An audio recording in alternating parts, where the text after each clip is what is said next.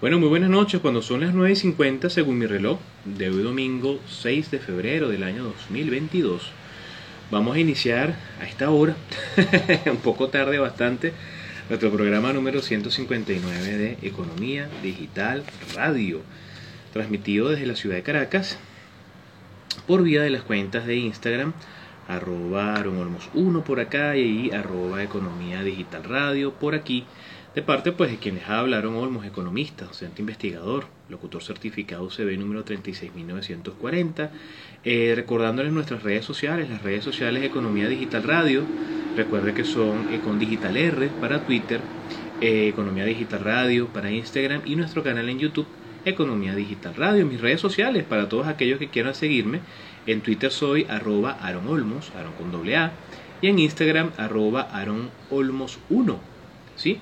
Este, para aquellos que me quieran seguir. Recuerden que Economía Digital Radio también, es un podcast. A nosotros culminar la mm, transmisión en vivo, el tiempo que nos tome, pues desarrollar el tema que tengamos para el día de hoy. Luego, este, ese video se transforma a un MP3, de MP4 pasa a MP3 y se coloca después en la plataforma de anchor.fm para que pues, aquellas personas que lo quieran escuchar por allí lo puedan escuchar, los que lo quieran ver en vivo por aquí lo pueden ver los que eh, lo quieran este, ver después en YouTube también lo puedan ver y así sucesivamente esté disponible. Estamos teniendo problemas por aquí por la plataforma de la cuenta de arroba Olmo. Siempre me echa broma, ¿vale? Esta, esta, por esta vía, ¿no? Quizás me están escuchando, mas no me están viendo. Esto es un problema. Déjame salir de aquí, finalizar video, descartar contenido multimedia, vamos a descartar vamos a eh, intentar ingresar otra vez por la cuenta de arroba 1 y si podemos transmitir en video en vivo chévere. Si no si nos da el mismo problema seguimos. Tan sencillo como eso así que bueno. Entonces bueno eh, les estaba comentando programa número 159 159 domingos haciendo esto no para todos ustedes. Bueno fíjense el día de hoy vamos a conversar sobre un tema bien interesante y toda esta semana ha sido muy movida al respecto y tiene que ver con la aprobación el día jueves de esta semana que ya pasó este de la ley de la reforma parcial a la ley del impuesto a las grandes transacciones financieras, ¿no? que ha generado tanto contenido eh, a nivel de los medios de comunicación y principalmente por la afectación en las operaciones y los hechos económicos eh, denominados en moneda extranjera y evidentemente en el caso de las criptomonedas eh, también. Eh, muchos profesionales han generado opinión de diferentes áreas, economistas, abogados, contadores, abogados tributaristas, muchos han generado opinión al respecto y yo recordaba en estos días en un Twitter Space que el abordaje de este tipo de temas necesariamente tiene que hacerse desde el punto de vista multidisciplinario, porque está, está atacando diferentes áreas, está atacando temas evidentemente tributarios, temas legales, temas contables, punto de vista de registro, eh, temas económicos, temas que tienen que ver con plataformas digitales de algo nuevo, que son las criptomonedas. Entonces, bueno, el abordaje de esto no es exclusivo de un área de conocimiento, es un abordaje multidisciplinario y precisamente hacia allá que se tiene que dar la discusión. Así que bueno, de eso vamos a hablar el día de hoy, ¿no? Como siempre les recordamos que llegamos gracias a Llegamos gracias a la pastelería El Parque. Recuerden que en Instagram es arroba pastelería piso.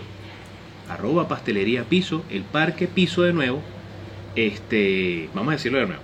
Arroba pastelería piso. El piso parque. Esa es la dirección de, de Instagram. Arroba pastelería piso. El piso parque. Y fíjense ustedes que a mí me encanta porque em, la cuenta de, Instagram constantemente está colocando cualquier cantidad de imágenes y videos de todo lo que están haciendo.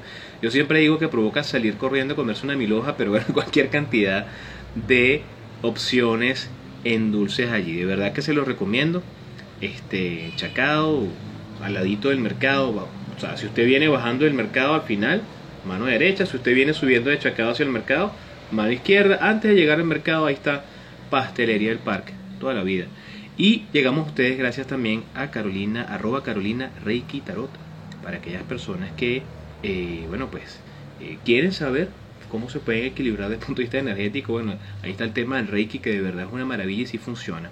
Y aquellas personas, bueno, que saben que el futuro se construye todos los días, pero quieren tener una perspectiva un poco más amplia, bueno, tienen el tarot evolutivo que Carola hace. Así que bueno, arroba Carolina Reiki Tarot y pastelería piso el piso Bueno, eh, como siempre, vamos a recordar lo que ha sido esta semana desde nuestro programa pasado.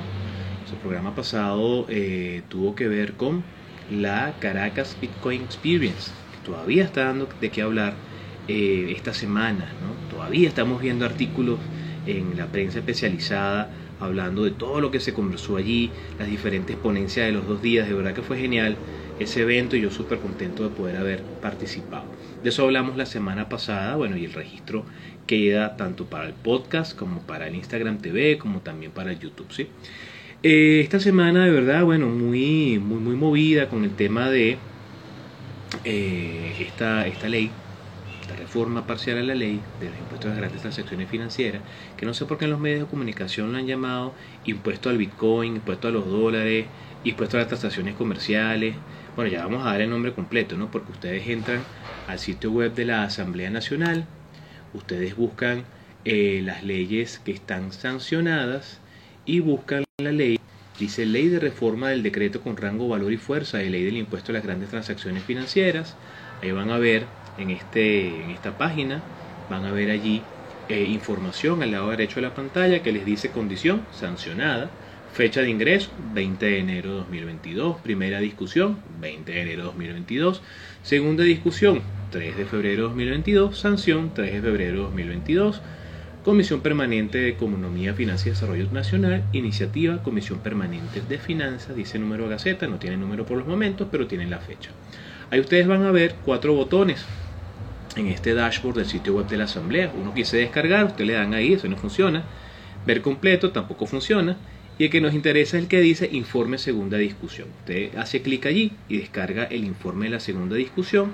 Y bueno, ahí está lo que se aprobó en segunda discusión de esa modificación, porque recuerden que es una reforma parcial a la ley. Sin embargo, hay que esperar la publicación en Gaceta porque de lo que se muestra y se discute en primera discusión a la segunda discusión hay modificaciones y a veces de la segunda discusión a la eh, publicación también hay modificaciones y a veces incluso después de estar publicado. Dice que por error material se vuelve a publicar y cuando tú comparas, bueno, hay modificaciones también. Entonces hay que esperar en definitiva que esté en Gaceta. Sin embargo, bueno, vamos a conversar sobre lo que aparece directamente del portal de la Asamblea en este vínculo que dice informe de segunda discusión, que descarga un documento que nos habla sobre los, los cambios que se hicieron y se aprobaron. Pero de todas maneras hay que validar esto cuando esté presente en Gaceta Oficial. Bueno, fíjense ustedes entonces esta semana muy movida, gracias a, la periodista Ariana Briceño Rojas de Estímulo, del Estímulo, que el día 28 de enero nos entrevistaba para conversar sobre lo que llamaron después siete claves para entender el impuesto a las compras en dólares y en cripto. Esto es un artículo que se escribió, pues de investigación en parte, y bueno, como siempre, yo los eh, eh, artículos los dejo con vínculos acortados allí en mi, en mi timeline de, Instagram para aquellas personas que, quieran pues ver y leer.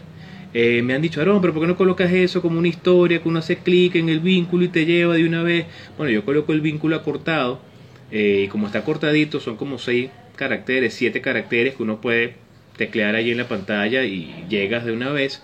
O si, si estás viendo en Instagram, no en el teléfono, sino de repente en la computadora, en el desktop, como generalmente yo lo veo, puedes sombrear el vínculo acortado, le das copiar, te pones en el navegador, abres una nueva ventana, lo pegas ahí y automáticamente llegaste al artículo para leerlo. Entonces, bueno, agradecido a la periodista Ariana Briceño del estímulo que nos consultaba y para construir pues este, este trabajo el día 28.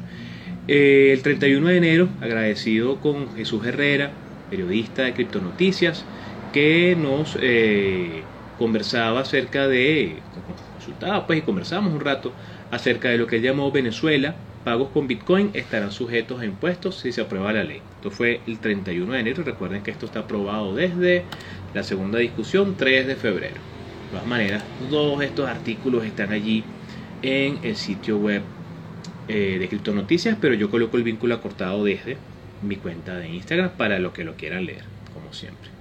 Eh, también agradecido con José Alejandro Martínez de Cointelegraph, que em, sondeaba opinión, conversaba un poquito, daba su impresión sobre lo que fue el segundo día de la Caracas Bitcoin Experience, lo llamaron lo mejor para el final. Segundo día de la Caracas Bitcoin Experience. Bitcoin, moneda de curso legal, inclusión laboral y conectividad. Parte de los temas que se hablaron en ese segundo día. Yo otra vez muy contento de poder haber participado y haber agregado valor allí. Ese artículo también está la dirección acortada para los que lo quieran leer en este lugar de eh, este sitio web, en Cointelegraph. También pues el primero de febrero agradecido con el periodista Brian Contreras. De verdad que les recomiendo este trabajo de Brian. Eh, lo denominó, esto apareció en tal cual, el primero de febrero lo denominó ¿Por qué cayeron los juegos NFT? La polémica industria que sostenía a muchos venezolanos. Bueno, él entrevistó cualquier cantidad de personas, eh, tuve el honor de ser entrevistado por él y vaya que es un trabajo de investigación bien interesante sobre los juegos de plataformas NFT y qué pasó desde el punto de vista de la eh, operación en términos de valor intrínseco, más bien valor de mercado de la moneda, eh, de la criptomoneda del propio juego, qué pasó allí, por qué quizás no está rentable en estos momentos. Bueno, cualquier cantidad de información bien interesante en este trabajo que hizo Brian, de tal cual, como siempre, les dejo allí en el Instagram el vínculo acortado. Eh, esta semana fue bastante movida a nivel de actividad, ¿no? Agradecido también con la periodista Vanessa Costa de XFM, que el 31 de enero nos consultaba opinión para su programa Así las Cosas, sobre el tema del impuesto a las grandes transacciones financieras. Esa, ese sonido, esa entrevista, está en mi canal de YouTube, para los que lo quieran escuchar, siempre coloco allí la dirección. El día 31 también hablamos con la periodista Ana Virginia Escobar en su programa Mucho que Contar, en la 88.1, Adulto Joven, eh, igual sobre la ley del impuesto a las grandes transacciones financieras, dando opinión desde el punto de vista económico, que pudiese significar. Recuerden que esto fue el 31, esta entrevista, y la sanción fue el 3. Este, también está disponible en el canal de YouTube de Aaron Olmos. El pasado primero de, de febrero Tuvimos una nueva edición del programa Mesa de Análisis con Aaron Olmos por Fede Cámaras Radio. Estuvimos hablando sobre la propuesta de reforma parcial a la ley de eh, impuesto a las grandes transacciones financieras. Pero específicamente el tema de los criptoactivos, ¿sí? Eso estuvimos hablando. Otra vez, el programa de Fede Cámaras Radio también está disponible en mi canal de YouTube, ¿sí? Para aquellos que lo quieran ver. Agradecido también con la periodista Tael Manfélez de em, la emisora Victoria 103.9 FM que nos entrevistaba también acerca del impuesto a las grandes transacciones financieras. Esto fue el 2 de febrero. Este, y ese sonido también está disponible en el canal de YouTube para aquellas personas que lo quieran escuchar. El día 2 de febrero tuvimos la emisión número 42, 42 semanas ya, 42 semanas haciendo eh, Economía Digital con Aaron Olmos por punto de corte televisión. Y en esta oportunidad estuvimos hablando sobre Bitcoin y criptomonedas como dinero de curso legal. Este, un poco pues volviendo sobre el tema que conversamos con Daniela Raez en el evento de Bitcoin Experience en el aula magna de la Católica el sábado de la semana pasada, programa número 42. ¿ah? Qué rápido va todo esto. Agradecido también con el periodista Daniel Jiménez de Cointelegraph que generaba pues eh, un artículo de opinión, pues en función una cantidad de expresiones pues que algunos han dado sobre el tema de la, de la ley del impuesto a las transacciones financieras, específicamente el tema de los criptoactivos, pues allí incluyó algunos puntos de vista de este servidor y muy agradecido con Daniel. Recuerden que siempre le coloco los vínculos acortados por allí. Eh, nuevamente la periodista Adriana Briceño Rojas del Estímulo, que este, generaba otra nota, otro artículo sobre el tema de los créditos en dólares. A esto sí, es distinto. Recuérdense que también esta semana el Ejecutivo Nacional daba la noticia de eh, la reducción del encaje legal de 85% a 73%, la posibilidad de eh, liberar un 10% de los depósitos en moneda extranjera para ser eh, susceptibles de emplearse como forma para generar préstamos denominados en bolívares dentro del sector financiero nacional. Em, y bueno, pues de eso estuvimos hablando con Ariana Briseño en este artículo. También agradecido con el periodista Daniel Álvarez de Noticiero Televen, que el día 3 nos sondeaba opinión acerca de la reducción del encaje legal y estas recientes medidas asumidas por el Ejecutivo Nacional, porque recuérdense que ya se está configurando un, eh, una orientación de política económica para nosotros. Entonces es importante prestarle atención a todo eso. Eso estuvimos hablando con Daniel el 3 de febrero. Agradecido también con eh, mm, la eh, periodista Jesús Salazar de Unión Radio Valencia 93.7 FM, que nos invitaba a conversar en su espacio Panorama Informativo sobre el tema económico nacional. Esa entrevista también está disponible en el canal de YouTube. Agradecido también con la periodista Valentina Crespo de eh, TV, TVB Network o TV, o TV Venezuela, que el día 3 también conversábamos sobre el mismo tema, impuesto a las grandes transacciones financieras. Esa información está también en el canal de YouTube. Agradecido también con la periodista Irene Sola, Irene Mejías, Irene Mejías Sola, eh, que el día 3 también conversábamos sobre el tema de la reducción del encaje legal y estas tomas de decisión de política económica por parte del Ejecutivo. Y, bueno, pues una importante visión, ¿no? Eh, también agradecido con el equipo de prensa de Promar TV que nos invitaban a su eh, noticiero despertino a conversar pues en el área de opinión sobre el tema de las recientes tomas de decisión de medida económica, ¿no? bien interesante el espacio confrontacional, unos, temas bien particulares allí. Agradecido también a los eh, grandes amigos de Be, Incrypto, que en su canal de YouTube colocaron pues parte de lo que fueron algunas de las entrevistas que realizaron a los panelistas que estuvimos en ese evento 28 y 29. En este caso me tocó a mí. Y este colocaban este video recientemente, bueno, yo lo pude compartir en YouTube para aquellas personas que estén interesados en, en verlo y echarle un ojito a ver de qué hablamos ahí, ¿no? Fíjense ustedes que esta semana también el Observatorio Venezolano de Finanzas nos daba la cifra de la inflación del mes de enero. Nos habla de que la inflación del mes de enero mmm, aumentó 4.8%. Recuerden que es la variación del índice nacional de precio consumidor que calcula el observatorio. Nos dice que lo que acumula, lo que acumula 4. Eh, 405% en los últimos 12 meses. Esto evidentemente contrasta contra el 660 y 684 del mes pasado, lo que quiere decir que ya técnicamente, por ejemplo, estamos por debajo del 50% mensual, que quiere decir que es posible que para el mes de febrero o marzo quizás estemos saliendo técnicamente de la hiperinflación, sin embargo tendríamos la inflación más grande del planeta, ¿no? Eh, y de allí pues toda esta cantidad de tomas de decisión de política económica que hasta ahora viene esgrimiendo el Ejecutivo. Luego, agradecido con la periodista Tibisay Romero de em, Unión Radio, esto es Puerto La Cruz, que nos invitado a su espacio de Buena Fuente para hablar sobre los NFT. Estuvimos conversando un ratico sobre de qué va esto, ¿no? cómo se puede ver a nivel de los mercados. Agradecido también con Eiffel Rojas, que nos invitaba a su programa Casillero Virtual en su espacio Economía Digital para hablar un ratico sobre, bueno, varias cosas, ¿no? Porque originalmente íbamos a hablar de un tema y él me dice, no, vamos a hablar de esto, vamos a hablar de lo otro. Y bueno, pues estuvimos conversando sobre el tema económico a nivel general y siempre es muy agradable de verdad como, conversar con Eiffel y trabajar con su equipo. Muchísimas gracias de verdad.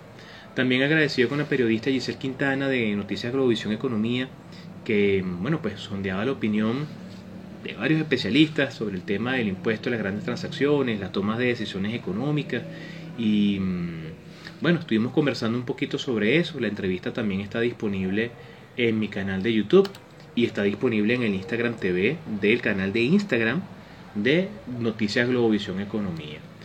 El pasado 4, hace dos días, eh, muy, muy agradecido con CryptoLawyer, con Ana Ojeda, este, que propuso un Twitter Space para hablar sobre el tema de pues la ley de los impuestos a las grandes transacciones financieras. Ella, ella lo denominaba retroceso.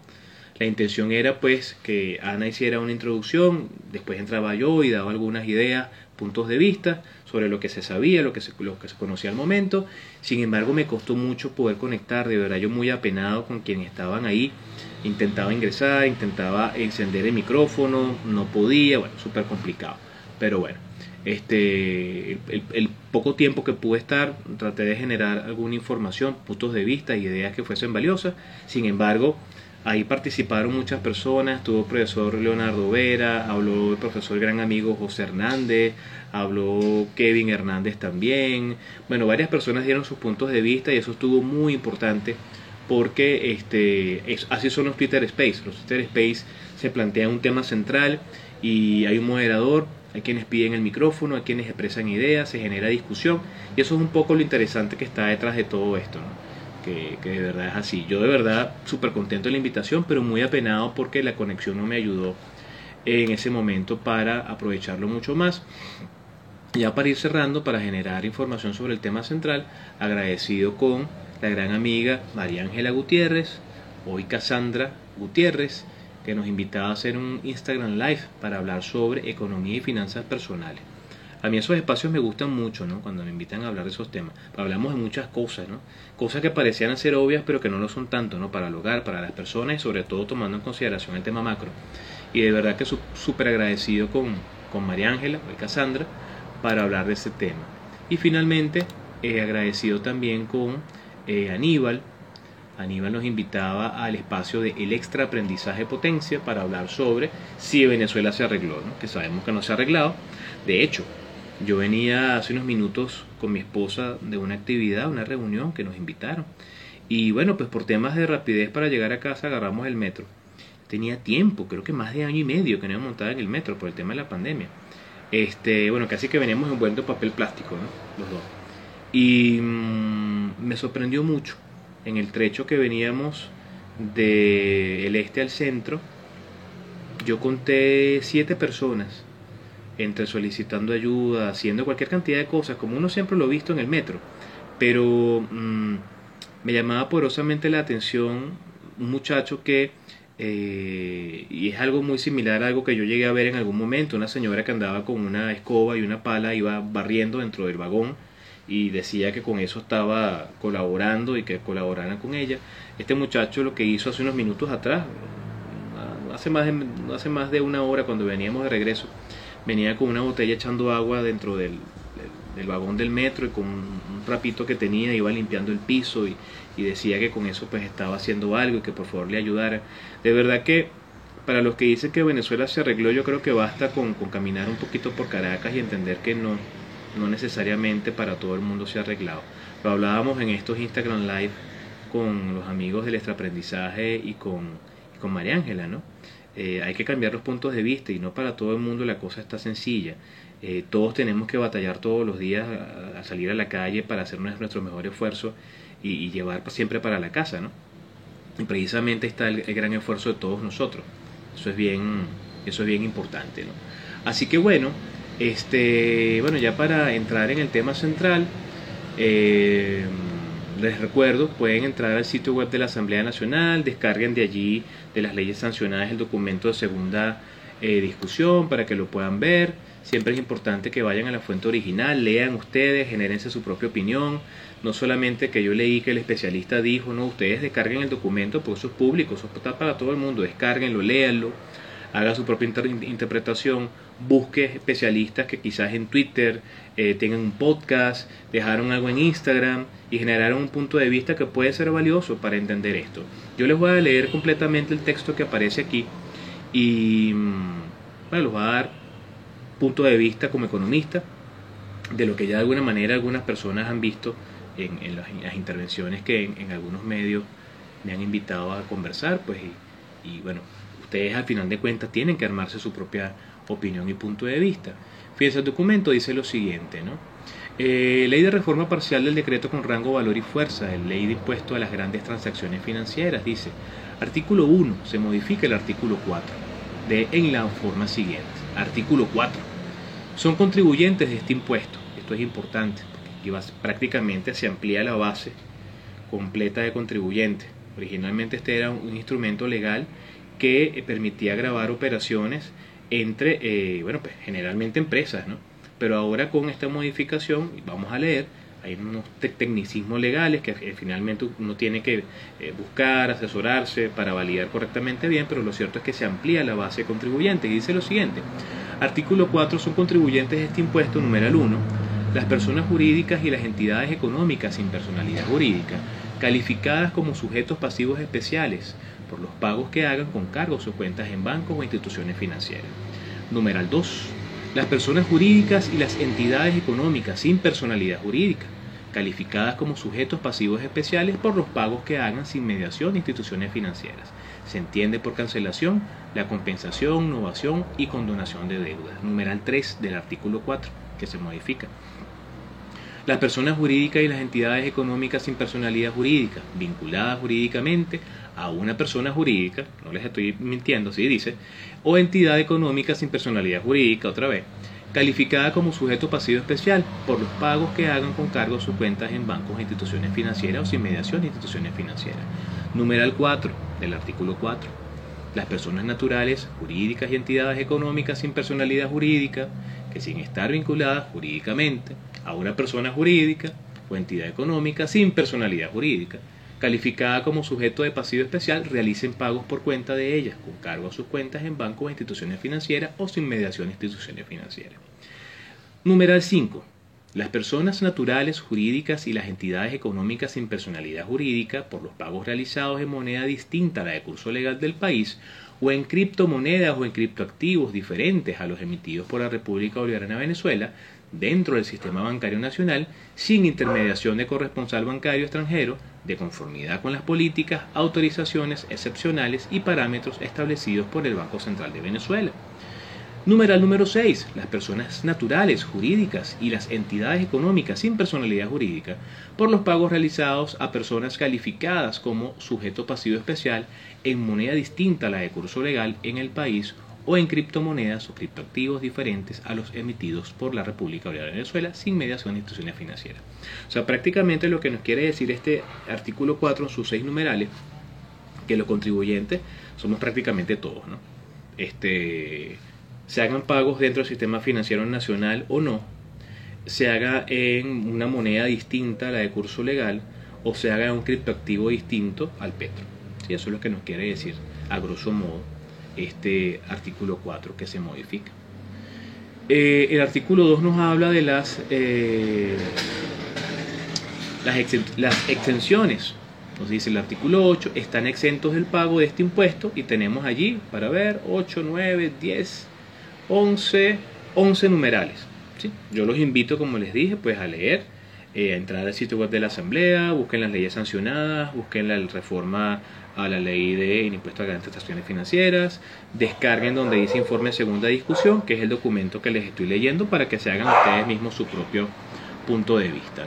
Artículo número, número 3, se modifica el artículo 13 en la forma siguiente. Artículo 13.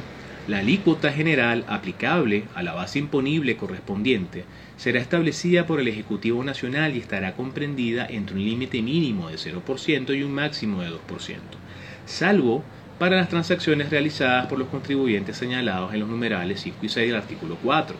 Recuerden que los numerales 5 y 6 del artículo 4 nos hablan de criptomonedas, criptoactivos eh, y, bueno, evidentemente monedas distintas al bolívar. Por eso es que esos numerales del artículo 4, esos tipos de contribuyentes son tan importantes para entender este tema, ¿no? y es lo que ha encendido un poco la discusión. Nos dice el artículo 13, se aplicará una alícuota a las transacciones realizadas por los contribuyentes señalados en el numeral 5 eh, del artículo 4 de esta ley, que será establecida por el Ejecutivo Nacional y estará comprendida entre un límite mínimo de 2 a 8. Contribuyente número 5, eh, criptomonedas eh, y dólares se realicen dentro del sistema financiero. Sigue el artículo 3 y nos dice, la alícuota para las transacciones efectuadas por los contribuyentes señalados en el numeral 6, ahora no solamente es el numeral 5, el numeral 6 también, del artículo 4, recuerden, son los contribuyentes que utilizan operaciones en moneda extranjera, o sea, es decir, divisas, monedas distintas al bolívar, y criptomonedas y criptoactivos distintos al petro. Nos dicen en este caso, la alícuota estará comprendida entre un límite mínimo de 2% y un máximo de 20%. ¿sí? Eso es lo que nos dice el artículo 13. Em, para ver, vamos a ir un poquitico más adelante. Aquí está lo de las declaraciones, el incumplimiento. Esto es importante, fíjense ustedes. Artículo 9. Se agrega un artículo 23 de la siguiente manera. Este, el articulado que les leo es el orden como quedó la reforma, ¿no? y lo que, les, lo que les digo son los artículos que van cambiando. ¿no? El artículo 23 nos dice el Ejecutivo Nacional, dentro de las medidas de política fiscal aplicables de conformidad con la situación coyuntural, sectorial y regional de la economía del país, podrá exonerar total o parcialmente del impuesto previsto de esta ley a transacciones realizadas por determinados sujetos, segmentos o sectores económicos. Los decretos de exoneración que se dicten en ejecución de esta norma deberán señalar las condiciones, plazos, requisitos y controles requeridos a fin de que esta finalidad, la política fiscal perseguida en el orden coyuntural, se cumpla. Em, aquí está, y esto es bien importante, fíjense. El artículo 24 se modifique, fíjense ustedes cómo queda. Nos dice, hasta tanto el Ejecutivo Nacional establezca una alícuota distinta, se fija la alícuota en 2% para las transacciones realizadas por los contribuyentes señalados en los numerales 1 al 4. Recuerden que el, artículo 4 ¿verdad? nos dice los tipos de contribuyentes. hay numerales que van del 1 al 6. Entonces nos dice que la alícuota se, eh, se fija en un 2% para los contribuyentes que van del 1 al 4. ¿ok? Eh, y 3% para los contribuyentes que son 5 y 6. Y eso es importante porque son específicamente los contribuyentes que tienen que ver con criptomonedas y criptoactivos, que es el punto de eh, el punto focal, de alguna manera estamos conversando el día de hoy. Eh, entonces fíjense ustedes que se llegó a decir que era 2.5, pero el artículo 24 nos dice que es 3 específicamente para este tipo de contribuyentes. ¿Qué es lo importante de este, de este documento? Lo importante de este documento es que se amplía la base contribuyente. Eh, prácticamente personas naturales y jurídicas, todos nosotros, salvo las excepciones que se contemplan dentro de la norma, estaríamos sujetos o somos objetos de esta medida, de esta, de esta ley, eh, queda y huelga esperar la opinión o documento vinculado a este instrumento que por parte de CENIAT se puede emitir, una providencia. Eh, huelga también saber de qué manera se van a ajustar o van a operar las máquinas fiscales. Hay muchas cosas que quedan todavía por, conocer y entender el detalle, por ejemplo, eh, operaciones que tienen que ver, muy normal en Venezuela, por ejemplo, esto de que usted va a pagar, no sé, 63 dólares y paga 60 dólares con tres billetes de 20 y 3 dólares en bolívares, bueno, ¿cómo, cómo se hace allí con el tema del pago del impuesto? Este, el tema de la retención, por ejemplo, este tantos elementos adicionales que hay, sobre todo los aspectos que tienen que ver con criptoactivos, que son tan particulares. Cuando se habla de un criptoactivo distinto al Petro, recordemos que el Petro es un token centralizado y gubernamental que está generado y es controlado por el Ejecutivo Nacional, ¿sí? Y que en definitiva el Ejecutivo sabe y conoce cuáles son las actividades y los montos y las cifras que se manejan dentro de la plataforma que tiene que ver con Petro y las billeteras que están conectadas con las casas de intercambio que tienen licencia por SUNECRIP. Recuerden que hay una tesorería de criptoactivos de Venezuela. Recuerden que hay un TCBEX, un sistema que conecta las plataformas de ese Petro y la blockchain, ¿verdad? Todas esas casas de intercambio y todas las billeteras Petro. Eso es una información que conoce el Ejecutivo Nacional y eso es importante recordarlo. Y ahí hay control, hay supervisión, ahí puede haber auditoría. Sin embargo, las operaciones en criptomonedas distintas al Petro, donde el Ejecutivo pues no tiene manera de participar y ver, es más, uno mismo puede hacer auditoría, uno, uno entra en el sitio web eh, blockchain.info o entras en blockchain.com y colocas quizás la dirección de un hash o colocas la dirección de una llave pública y puedes ver el bloque de repente eh, donde está cierta información, pero tú no sabes quién está allí, quién está haciendo las operaciones, pero pseudonimimato que provee el uso de estas direcciones de llave pública que son caracteres alfanuméricos, ¿no? Ahí no hay un nombre, una cédula de nadie.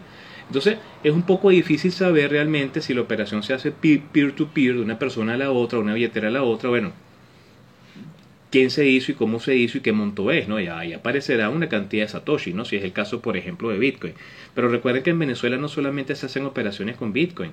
En Venezuela se hacen operaciones con Bitcoin, con Tether, con Dash, con Litecoin, con Tron, con USDT, con PBU, con SLP, con Axi, o sea, con cualquier cantidad de criptomonedas y se hacen operaciones desde el punto de vista de eh, compra y venta en términos de sitios web tipo P2P, como un local Bitcoin, un local cripto. Se hacen operaciones de trading, por ejemplo, personas que analizan el mercado, o sea, análisis técnico, análisis em, eh, de entorno fundamental, y bueno, toman sus decisiones, sus posiciones en corto, en largo, bueno, y operan. Eh, hay operaciones que se hacen con minería, por ejemplo, minería de criptoactivos, validar los bloques, y hay una, y hay una eh, recompensa y hay unas comisiones en las cuales se, hace apropia el minero. Está ahora el mercado de los juegos eh, de blockchain con NFT, donde las personas generan ingresos solamente por jugar, pero también tienes las operaciones con NFT directamente en plataformas como Rarible o OpenSea, donde usted de alguna manera toma un activo digital y lo firma con una, alguna de estas herramientas de blockchain y bueno, simplemente crea una colección que está a la venta y bueno, cualquier, cualquier persona puede comprar todo lo que les estoy comentando son criptoactivos. Y como de alguna manera, bueno, se van a grabar ese tipo de operaciones. Se hace difícil, es complicado. Entonces, no queda claro de qué manera eso va a pasar. Entonces, en varias oportunidades, bueno, se han generado espacios de discusión donde la gente pregunta de qué manera se va a hacer esto, si es que Binance de repente va a conectar con su Necrypt y va a dar información de quiénes están haciendo las operaciones o qué sé yo. Eso es imposible, eso no se puede saber porque en definitiva pues tenemos unas plataformas que trabajan de una forma específica, la blockchain es distribuida, es abierta, al menos que sea una blockchain consorcionada o privada, pero no es el caso de estos exchange donde principalmente los venezolanos hacemos operaciones. Entonces está complicado el hecho de que se pueda saber al detalle eh, cuando se hacen operaciones en cripto, bueno, en definitiva, quién es, de dónde va y por qué razón. Generalmente lo que ha ocurrido en Venezuela es que las personas hacen operaciones en criptomoneda, eh, una persona natural a un comercio, y mm, esto pasa de la billetera del usuario a la billetera del dueño del negocio, eh, genera una factura, ¿verdad? En bolívares, cobrando el impuesto y todo lo demás.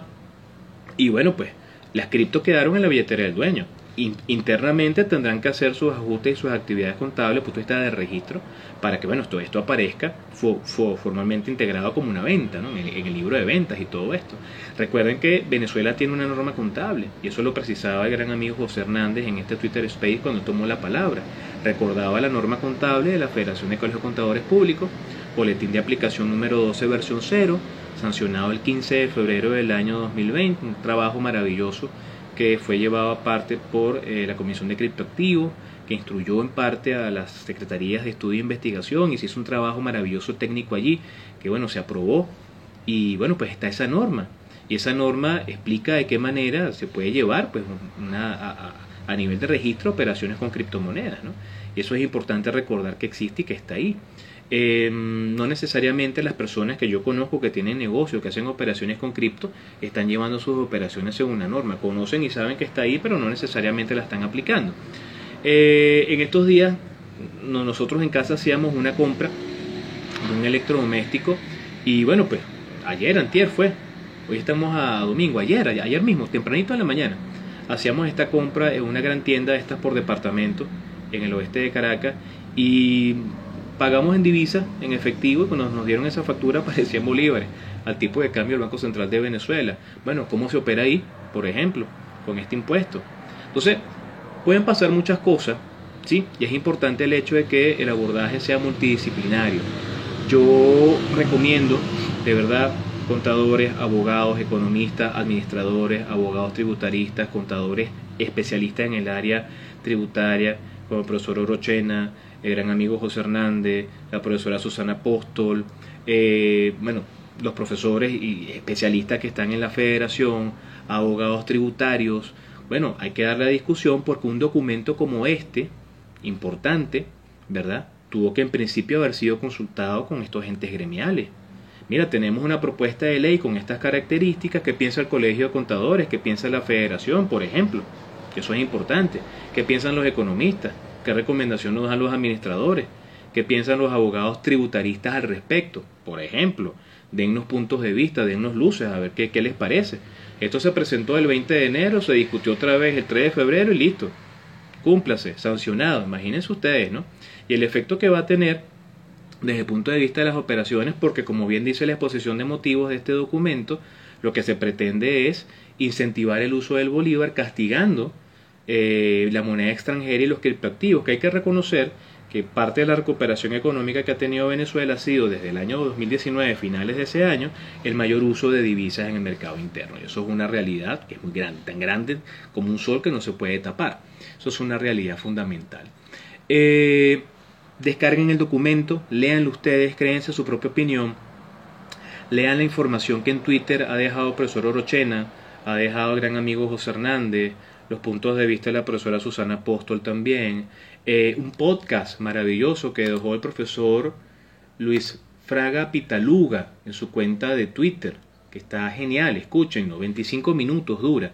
Este se llama Impuesto a las transacciones financieras, que de manera académica, categórica, sencilla, pero muy potente, nos explica los eh, problemas que están detrás de la sanción de esta ley, de la manera que se hizo, por ejemplo, cómo puede afectar a la actividad comercial, cómo de alguna manera, desde el punto de vista del derecho, eh, es inconstitucional, cómo es confiscatorio, desde el punto de vista de la actividad formal, a nivel económico, cómo de alguna manera puede generar evasión y todo esto, ¿no? Entonces es bien importante el hecho de comenzar a escuchar a estos especialistas. Sé y entiendo que la Federación de Colegios Contadores Públicos este jueves que viene va a ser un programa de Hablemos de, son espacios maravillosos donde especialistas hablan de diversos temas contables, de registro, de normas y todo esto. Creo que van a hablar de este tema, si mal no recuerdo. Este, entonces les recomiendo que estén pendientes de ese este, este jueves a las 8 de la noche. Escuchen el podcast del profesor eh, Luis Faraga Pitaluga, lean los hilos del profesor Orochena, la información del, del, José eh, Hernández, este, bueno, todo lo que él le recomendado, porque es importante que nos creemos nosotros mismos una opinión al respecto de esto, para saber, bueno, que en definitiva cuando esto se publique, generalmente 30 días después de que entre en vigencia, bueno, cómo se va a ajustar todo eso es posible que por error material generen algunos cambios. Recuerden ustedes que para el caso de la ley de registros y notarías se interpuso un documento, un recurso por allí del TCJ, e igualito la ley salió y está por ahí vigente. Entonces, esto nos va a afectar a todos desde el punto de vista real, toca el bolsillo del venezolano, amplía la base contribuyente y lesiona eh, el flujo de efectivo de tanto empresas como personas porque incluye a las personas ¿verdad? Que no necesariamente antes en esta norma estaban presentes como contribuyentes, bueno, como un contribuyente más. Entonces, bueno, evidentemente esto mm, tiene una intencionalidad, eh, de alguna manera pareciera que se quiere revertir el efecto de la dolarización, pero hermano, eso es bien complicado. Y es bien complicado porque usted, de alguna forma, al no darle valor intrínseco al bolívar, a hacer política económica por la vía correcta, se incentiva un mercado paralelo en divisas y en criptoactivos, que es muy difícil que la gente vaya a abandonar porque tú quieres castigar con un impuesto que puede ir de un 2 a un 20, pero como ya escucharon, para eh, los contribuyentes del numeral 5 y 6 del artículo 4, que son los que tienen que ver con cripto, se ubica en 3%. Más allá del 3%, alguien dirá es poquito, no importa que sea poco o no, es confiscatorio. Y lo cierto es que en definitiva eso no tendría por qué haber ocurrido de esa manera. Hay otras formas de poder generar ingresos por la vía del mercado interno en términos fiscales, inclusive por vías parafiscales, por ejemplo, sin pasarle la factura directamente al usuario final. Pero todos son estos elementos que hay que prestarle atención y que evidentemente esta semana de esto se va a seguir hablando. Eh, yo veo ahorita las tendencias en Twitter y las tendencias son Coqui, HBO Max, Tobago, y yo pienso que esta ley debería ser tendencia. Todos deberíamos estar hablando de esto y tratar de entender y de leer cómo nos va a afectar. Eh, y es importante que se dé esta discusión porque en definitiva eh, nos afecta a todos. ¿sí? Así que bueno, ya son las 10 y 34, yo los acompaño hasta acá. Espero que lo compartido el día de hoy a nivel de puntos de vista, orientación, por lo menos el direccionamiento de a quién escuchar, a quién ver o qué descargar, eh, qué leer para estar un poco más conectado con esto y que no venga alguien y nos diga algo que no es. Recuerden que siempre tienen que leer la fuente original. Bueno, nos ayude a entender de qué va todo esto. Eh, muy agradecido a todos los que se conectaron el día de hoy, muy agradecido a todos los que han escrito, eh, gracias a las personas que siempre nos siguen, que nos escuchan por el podcast también, que ven eh, esto por Instagram TV y por YouTube. Y bueno, evidentemente la invitación es para el próximo domingo. Eh, recordando pues que llegamos a ustedes gracias a arroba Carolina Reiki Tarot. Si usted quiere hacer tarot evolutivo, bueno, contacte a Carolina a través de su red social de Instagram, arroba Carolina Reiki Tarot. Igual el Reiki, ¿no? Un tema energético muy importante. Yo me echo Reiki con Carol, eso es una maravilla. Recuerde que llegamos también ustedes gracias a Pastelería El Parque, su cuenta de Instagram, arroba pastelería piso el piso parque. Unas tortas geniales, brutales. Yo de hecho, el, creo que el martes vamos a comer torta. Vamos a pasar por allá. Así que bueno, muy agradecido a todos los que nos siguen. Eh, sigan trabajando por la Venezuela que todos queremos. ¿sí? No dejen de, de, de generar opinión, de expresar su punto de vista. Vamos a, a generar consenso alrededor de las cosas que nos importan. Sí, eso es bien importante. Así que bueno, nos estamos viendo el próximo domingo y recuerden pues que esto va a quedar luego en redes sociales, evidentemente en el podcast y en el canal de, de YouTube. Nos seguimos viendo.